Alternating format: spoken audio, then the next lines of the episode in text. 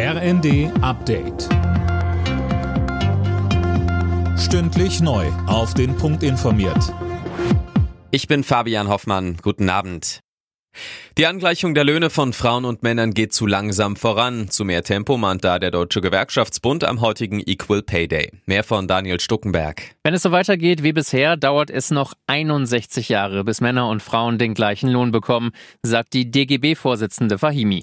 Arbeitsminister Heil nennt die Lohnlücke beschämend. Er hat ein Gesetz angekündigt, das für eine stärkere Tarifbindung in Berufen sorgen soll, die überwiegend von Frauen ausgeübt werden. Aktuell verdienen Frauen im Schnitt immer noch 18 Prozent weniger als Männer.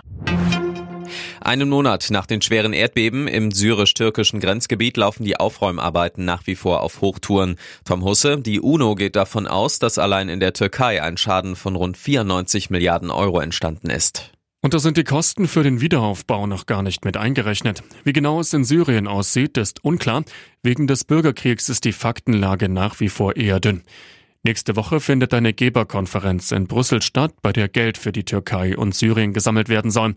Knapp 52.000 Menschen waren bei der Erdbebenkatastrophe ums Leben gekommen. Tausende mehr haben ihr Zuhause verloren.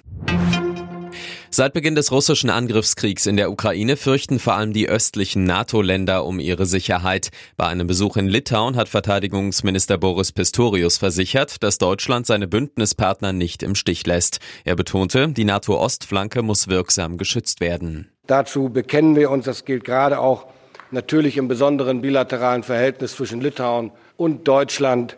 Die Sicherheit Litauens ist am Ende eben auch unsere Sicherheit.